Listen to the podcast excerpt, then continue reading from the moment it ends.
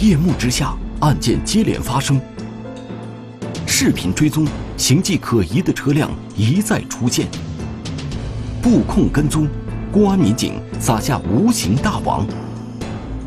果断出击，午夜访客又能否落网？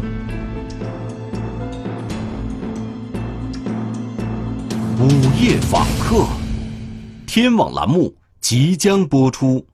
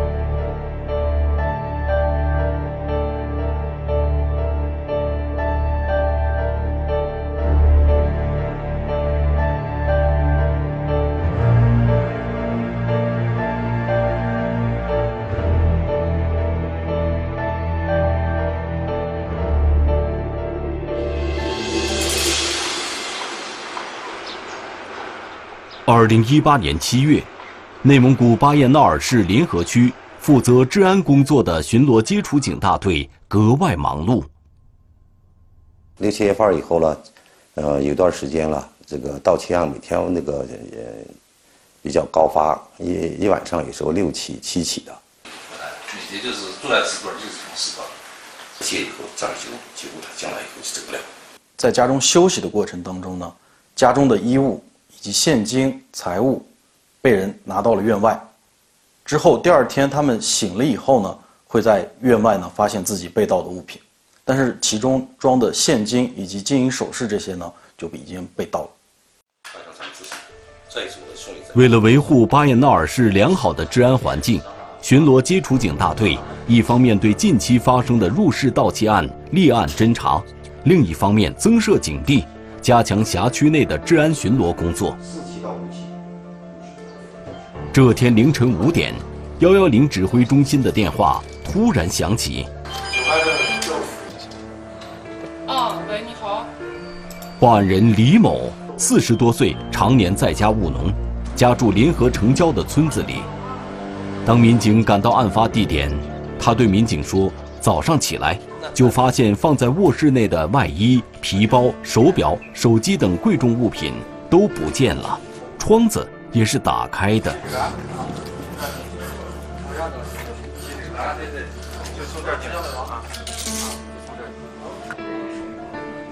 经过现场勘查，警方在窗台和卧室地上采集到了两枚波浪纹理的鞋印。我们首先在这个案发现场。会采集这个信息足迹，在院内呢，我们会发现几组不同的脚印，但是在屋内呢，我们却只发现了一组四十三码的一个这样的足迹。而被盗的衣物和皮包被扔在院内，衣服和包里几百元钱已经被人拿走。民警马上又对窃贼可能触碰过的地方也进行了细致的勘查。但是呢，我们在这个屋内呢，却查不到他有留下指纹和掌纹。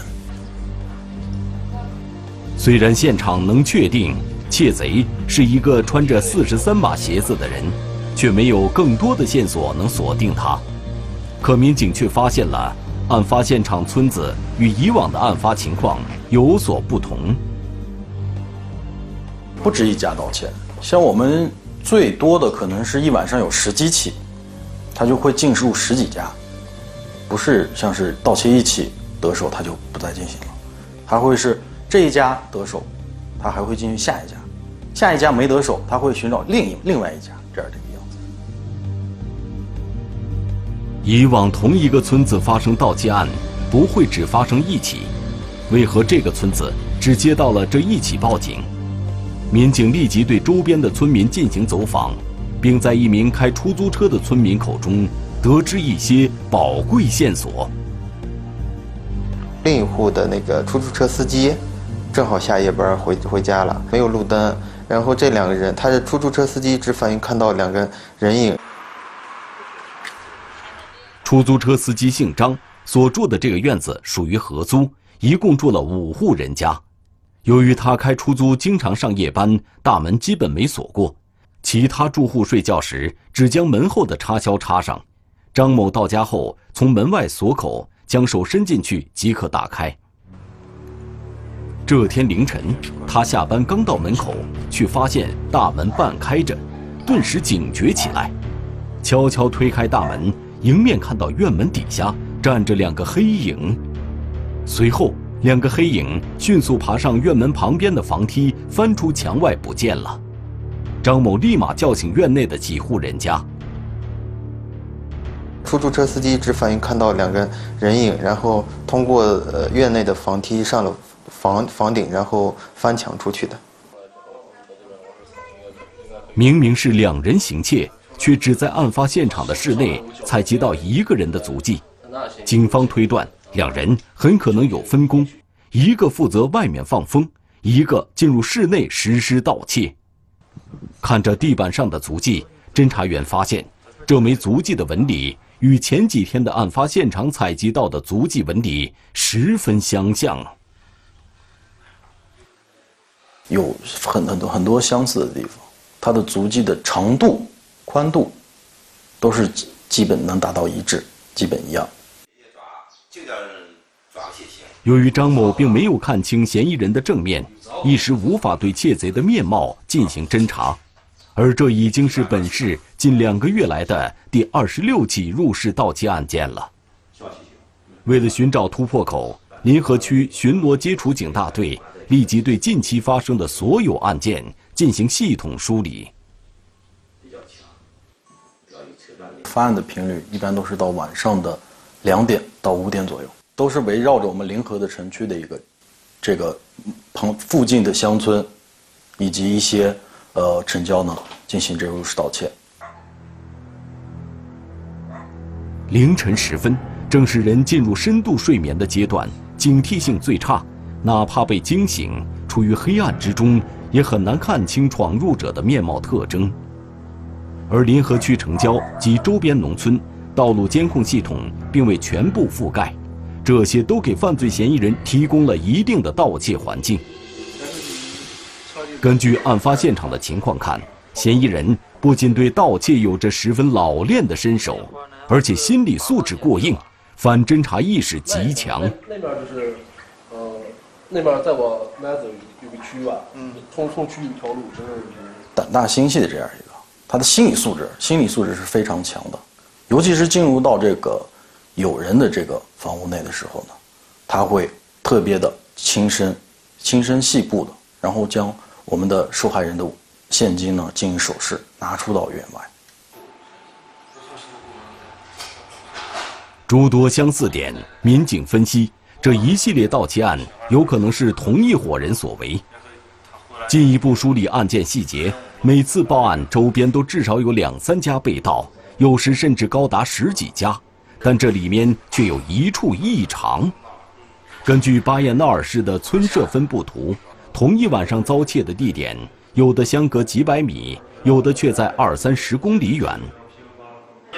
同一天晚上。盗贼是如何在不同距离的村社之间流窜作案的呢？他可能有自己的作案的交通工具，否则的话，他是不可能一晚上能偷到这么多家的。夜幕之下，入室盗窃案接连发生，现场勘查面临严峻挑战。看似不可能的流窜作案，背后究竟藏着怎样的玄机？午夜访客，天网栏目正在播出。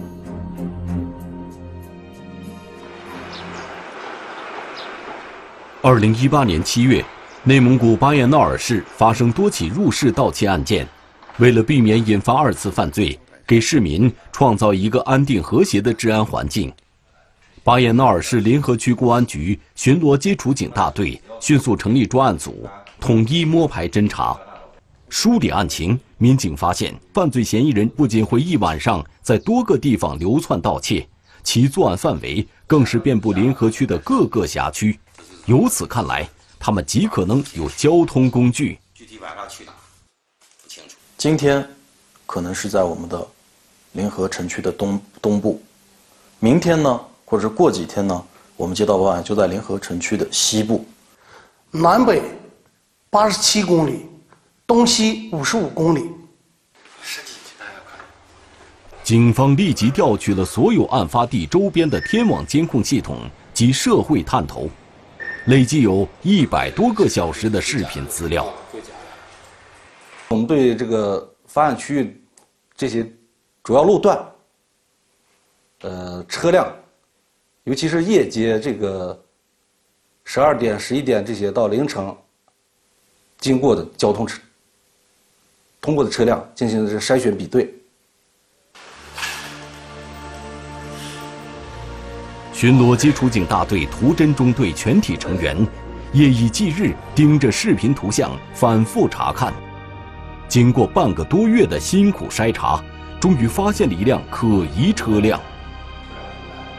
在七月六日被盗的小昭镇、七月十日被盗的龙胜镇和七月十三日被盗的八一乡等多个村镇附近路段，都发现了同一辆车。十几起案件的这个路段监控呢，有有这个黑色桑塔纳轿车的出现。民警推测，这辆黑色桑塔纳与这一系列入室盗窃案关联甚密。这辆车辆呢，只有到晚上才会开到我们的主要街道进行的一个运动，但是白天呢，它一直是不动的，并且它的一个运行轨迹呢，离我们的。发案现场，案发现场是特别近。很快，通过在监控视频中捕捉到的车牌号码查询得知，车主为一名姓赵的男子，四十多岁，是乌拉呃乌拉特后旗东升庙的户籍。然后他有一个二十多岁的女儿，大学毕业，呃，是做财务工作的。呃，他的妻子也有工作，家庭是比较和谐的。根据人口信息查询系统，赵某在巴彦淖尔市杭锦后旗的一个农贸市场收葵花籽多年，妻子和女儿也有正当工作。他会是警方苦苦寻觅的盗贼吗？这个我们会根据他的这个主要的运行轨迹呢，我们的进行一个视频跟踪。会进行一个点对点的一个跟踪，他从这个团结路可能要转到这个新华街的时候呢，我们新华街上的一个探头呢就会确定他的这个运行轨迹。但是民警又非常疑惑，他的车为何会多次出现在案发现场周边呢？虽然在之前的监控视频中拍到了车中人的画面，但视频画面太过模糊，无法识别其面貌特征。只能确定车内坐了两个人。为了解开困惑，民警决定调整侦查方向，以车找人。专案组利用巴彦淖尔市监控联网系统，对嫌疑车辆进行点对点的视频追踪，发现该车频繁进出临河西区新华街北侧的一个居民住宅小区。专案组立即进入小区展开摸排。三个组民警。进行二十四小时的这个，呃，嫌疑车辆进行一个监控，但是我们监控了两天两到三天呢，当这两到三天呢，这个嫌疑车辆就一直没有动过。白天酷暑难耐，晚上蚊虫肆虐，民警辛苦蹲守了几天，却没有发现任何人靠近过该车，也就没有办法找到犯罪嫌疑人及其住所。蹲守小组毫不气馁，耐心坚守岗位。终于，第四天晚上，民警发现有两名男子将嫌疑车辆开走了。其中一名男子呢，就是车主赵某。因为我们当时确定了嫌疑车辆以后呢，我们对这个嫌疑车辆的车主的信息呢，进行了一个调取。所以通过这个照片与这名男子比对呢，确定了他就是车主赵某。此时已经凌晨一点，两人会去哪里呢？由于周边已基本没有人活动，开车跟踪很容易引起注意，侦查民警不敢贸然行动，将警情上报给专案组后，继续在小区内蹲守，等待嫌疑车辆返回。然而，不眠不休蹲守到早上七点，依旧未见嫌疑车的踪影，且巡逻接处警大队也未接到报案电话。没有报案，我们不敢确定他有没有作案成功，有没有实施盗窃。他有可能会出去干一些其他的事情，所以我们不敢贸然下手，怕打草惊蛇。嫌疑车辆迟迟未出现，侦查工作一时陷入僵局。为了寻找突破口，侦查员在继续蹲守的同时，在小区里进行摸排走访，知道他在哪栋楼，哪哪哪片儿，是有一个大范围的一个掌控。但是具体是住的哪户、哪个单元、哪栋楼、哪户，我们这个没法掌握。虽然排查了十多天，但民警仍然不能确定赵某的具体住址，因而悬着的心也始终放不下来，只能按照部署耐心蹲守。首先呢是赵某。在这个小区门口下车，下车以后呢，先绕住小区走两圈，走两圈以后呢，才会进入到这个楼道当中。进了小区却迟迟不回家，警方意识到嫌疑人这是在故布疑阵，分散警方的注意力。那个司机呢，呃，是将车停好以后呢。继续的在小区内继续转，能转的转到一定时间段呢，就会才会回到自己的住处。夜幕之下，盗贼接连犯案。视频筛查，形迹可疑的车辆多次出现。布控跟踪，公安民警撒下无形大网。屋里的神秘黑影。究竟是谁？午夜访客，天网栏目正在播出。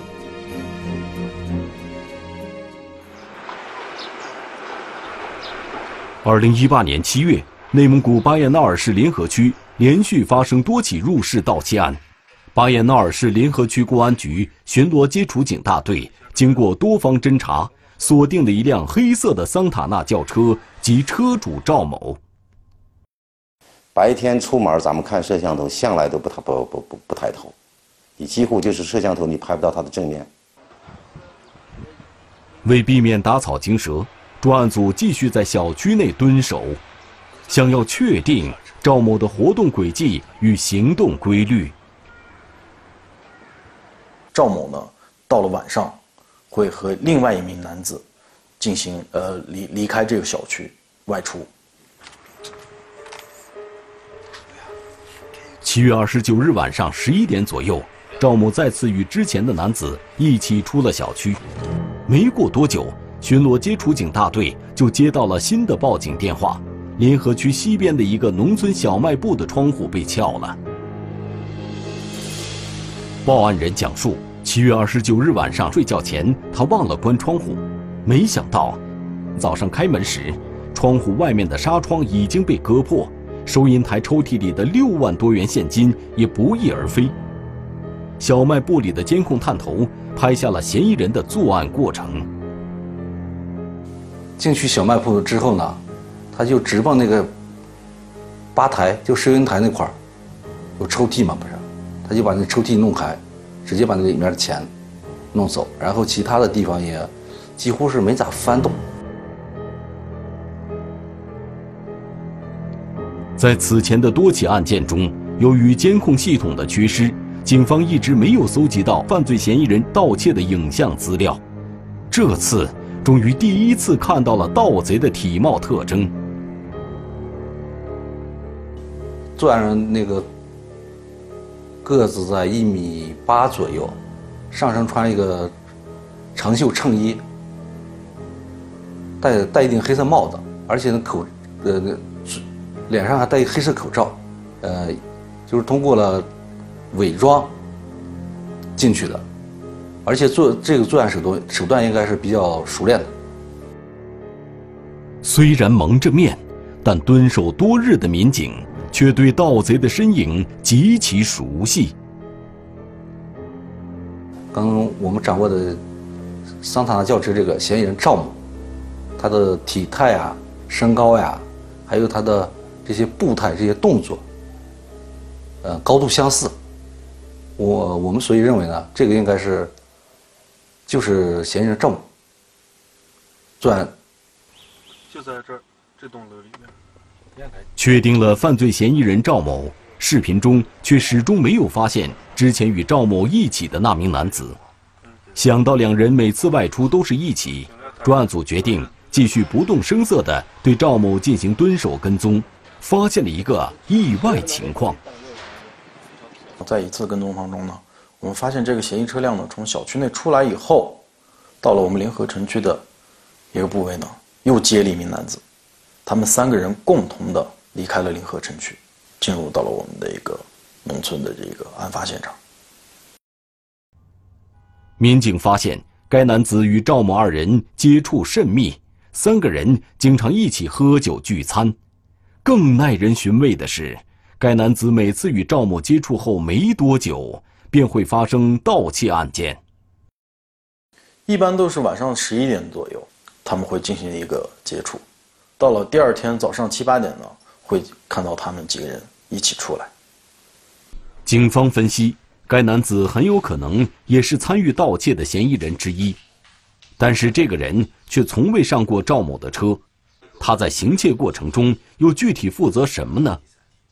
警方决定继续跟踪，搞清楚窃贼的内部关系，不能有漏网之鱼。但是，实施盗窃的犯罪嫌疑人十分狡猾。作案时间多选择在夜深人静的凌晨时分，此时人车稀少，侦查组派出的两台侦查车辆都不敢开灯，怕引起他们的注意。但嫌疑车辆速度极快，且路上岔路较多，很容易跟丢。专案组的工作进行的异常艰难。啊，我们一起一直跟了十多天吧，也就是想让他那个抓个现行，啊，抓赃呃抓抓贼抓抓赃。便于回来以后的下一步，咱们这个固定证据，啊，把有些的案件呢全部全部告破。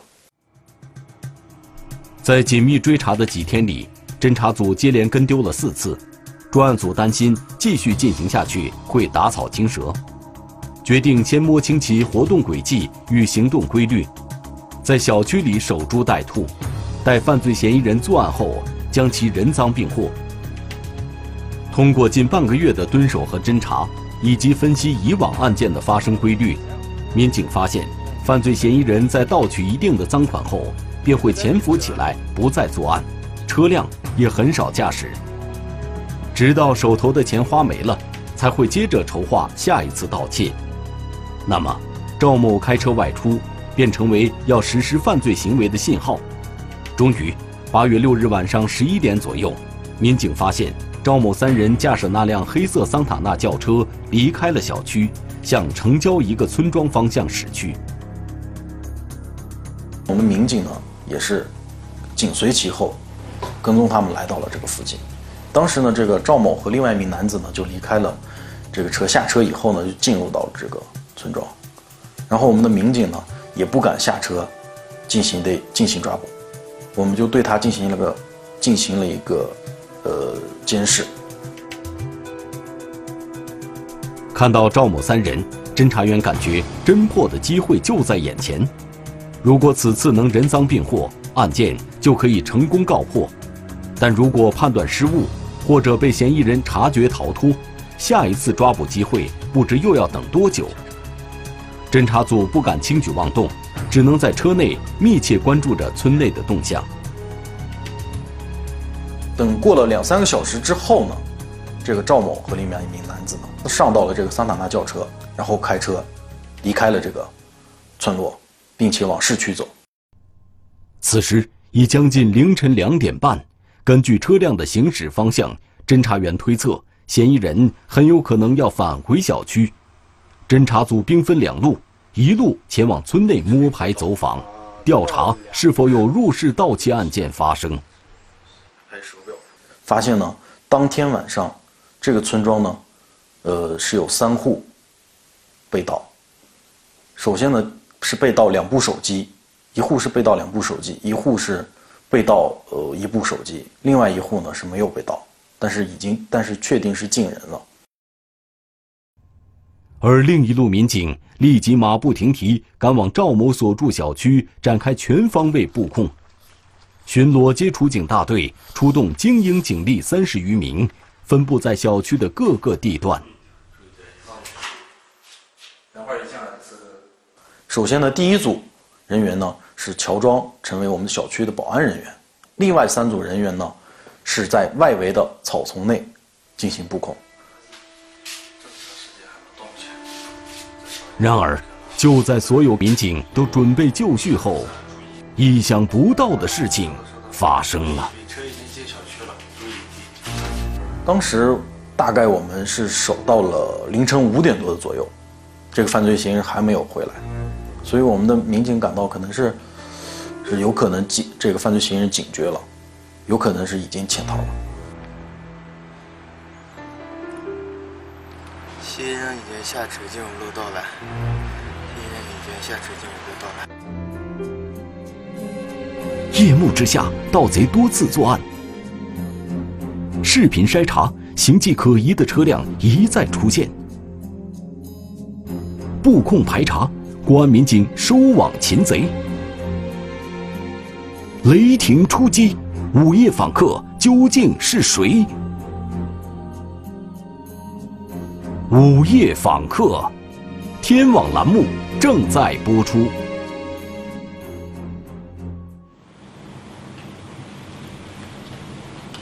二零一八年七月，内蒙古巴彦淖尔市临河区连续发生多起入室盗窃案。经过多方侦查，临河区公安局巡逻接触警大队锁定犯罪嫌疑人赵某等三人。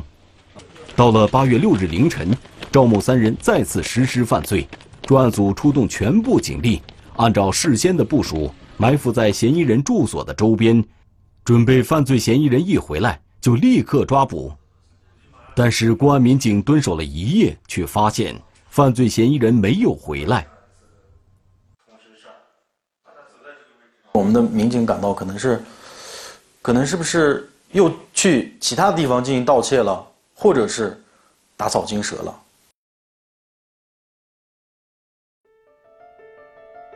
此时天已大亮，小区里不少居民开始下楼锻炼身体，嫌疑人仍然未露面。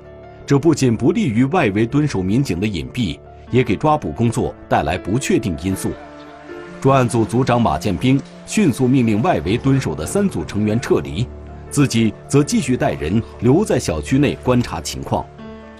一切安排就绪，蹲守门口的民警就发现一辆熟悉的黑色桑塔纳缓缓驶进小区，但是此时车内只有赵某和那个司机。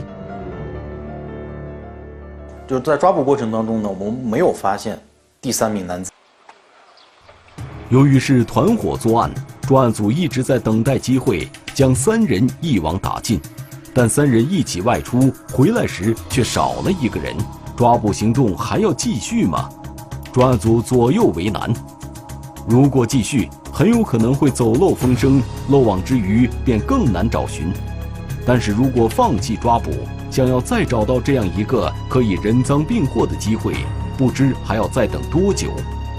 几经权衡，组长马建兵决定立即收网。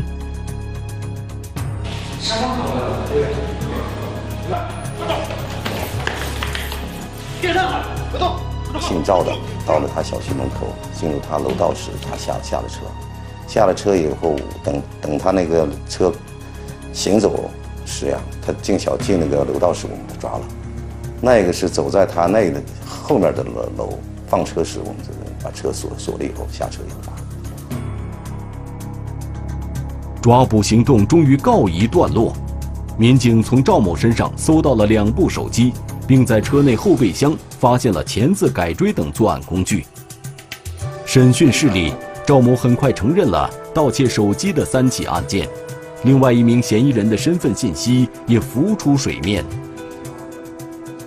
呃，负责开车的这名男子是王某，是他的小舅子；另外一名男子呢是杨某，是他的发小。经审讯，王某以前是大车司机，因为跟人打架斗殴丢了工作。两人供述，另外一名男子杨某目前在本市一个绒毛厂里做机修工。而民警之所以在抓捕时没有发现杨某，是因为返回途中刚好经过他上班的绒毛厂，便下了车。专案组迅速组织警力前往绒毛厂抓捕杨某。我们当时以后就去去那个北环路北环那儿去实施抓捕去了。抓捕以后，去了杨某说的，前两天就请假了。专案组争分夺秒，却扑了个空。而赵某、王某二人在交代了昨晚的三起案件后，便沉默不语了，对六月以来发生的入室盗窃案更是矢口否认。专案组立即申请了搜查令，对赵某和王某家进行了依法搜查。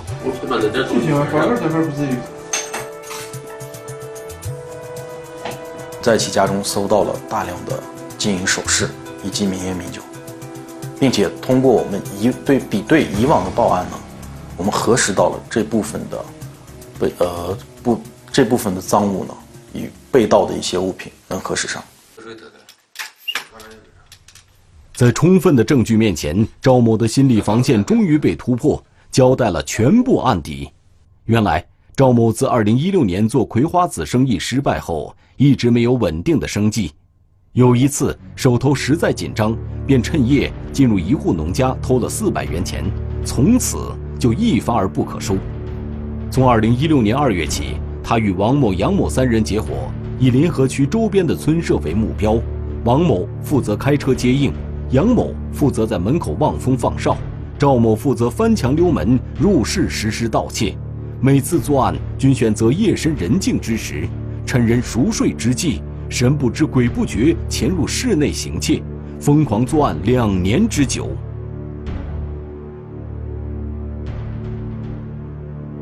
越偷胆越大，像什么贵重物品的金银首饰啊、名烟名酒、手机之类呢，他们也一概一概全部进行盗窃，将这些东西进行变卖，换取现金。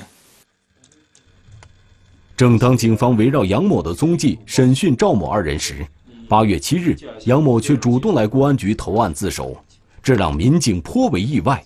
通过审讯得知，原来杨某六号凌晨虽然在绒毛厂下了车，却并没有回绒毛厂，而是找朋友赌博去了，因此警方才扑了个空。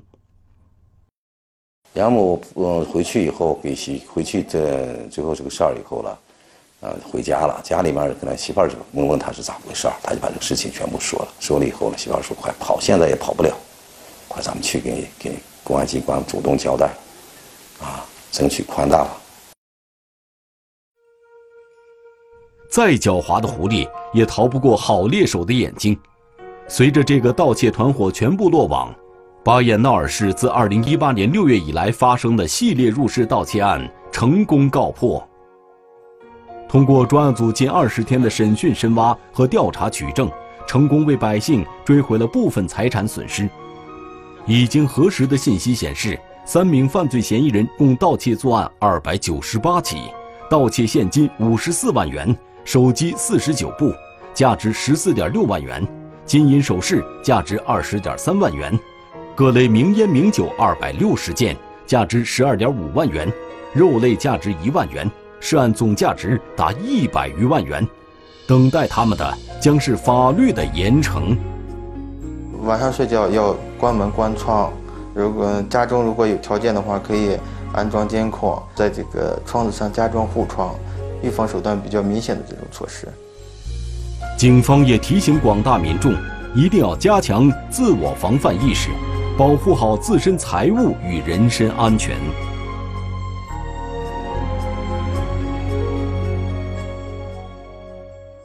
李国平，男，一九六六年三月二十一日出生，身高一百七十六厘米左右。